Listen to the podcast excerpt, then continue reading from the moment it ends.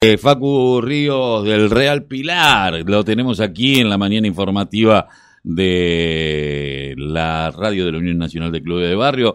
Gustavo Rodríguez, Carlos Tafanel y Maite que te saludamos.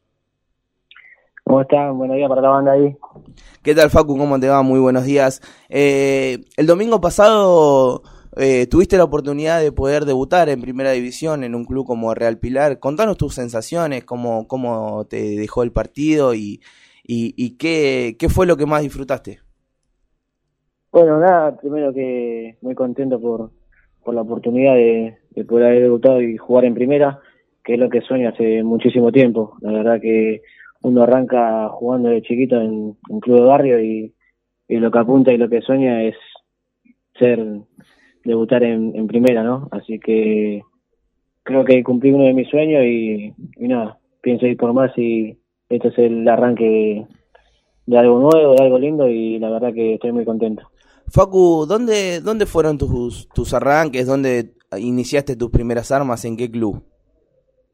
Y yo arranqué los cuatro años, o sí, cuatro, arrancado con mi hermano Rodri, que, es una categoría más grande que yo. Y ya cuando me arrancó, yo iba a la par de él. Eh, arranqué en el club Sokol, Sokol de ahí de Villa Domínico. Después habré jugado hasta mm, nueve, nueve años, diez años, y ahí me fui hasta, hasta el Club Amas, que también estaba en Villa Domínico, en el barrio Nueva Ana, y fue donde me retiré, ¿no? Pero sí, la verdad que no puedo quejar de los dos clubes que, que estuve, porque se portaron 10 puntos conmigo, la verdad que, que me enseñaron muchísimo y hoy en día soy lo que soy gracias a ellos, ¿no? Al, al terminar tu, tu carrera en los clubes de barrio, eh, ¿seguiste directamente en el Club Real Pilar o, fuiste a, probar suerte en otros clubes? No, y, te cuento un poco, yo a los seis años cuando estuve en Sokol, eh, teníamos un partido contra Barilari, ahí en la cancha de ellos, eh, categoría 99. Eh, nosotros peleábamos siempre, teníamos una linda categoría, una linda 99, y eh, había unos profes, unos técnicos de, Racing, que se había comentado que iban a venir, ¿viste? Y yo antes del partido estaba pensando, uh, porque ellos, ellos elegían para chicos para que vayan a hacerse la prueba yo, con los nervios de acero estaba ahí, decía, uh, quiero jugar bien, quiero romperla y, ese partido me acuerdo que me había salido todo mal, ¿viste? Habíamos perdido, eh, yo no me destaqué, eh, se habían destacado otros compañeros y fueron eligiendo. Y de todo esto, nada, me animé y fui a encarar al técnico y le pregunté qué dieran las pruebas y podía ir a probarme y obviamente me dijo que sí, me pasó los días, el horario y fue así. En la semana había quedado para en Liga Villa, Villa Modelo, que había en ese tiempo, ahora no, no existe más, eh, pero había quedado para Liga y nada, ahí fue el comienzo de todo, que fue que quedé en Racing.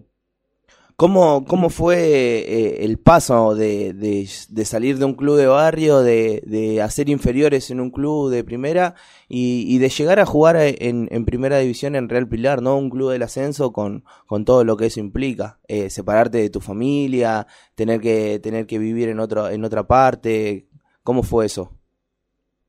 Y un poco de todo, un poco de muchas sensaciones. La verdad que eh, estar yo jugué 15 años en Racing y estar ahí cómodo, estar en casa con mi viejo, ponerle con mi señora, mi nena, hasta venirme acá a Pilar, que, que son muchos kilómetros lejos. La verdad que si, si te digo que estoy mal, te miento, porque la verdad que acá tengo, tengo todo, estoy cómodo, eh, estoy haciendo lo que me gusta.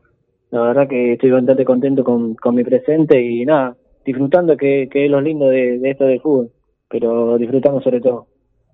Eh, tu equipo, tus compañeros y, vos van a, van a afrontar un, un partido decisivo este viernes. Eh, ¿Qué sensaciones tenés? ¿Cómo, ¿Cómo están preparándose para, para enfrentar este momento eh, decisivo como lo es un ascenso?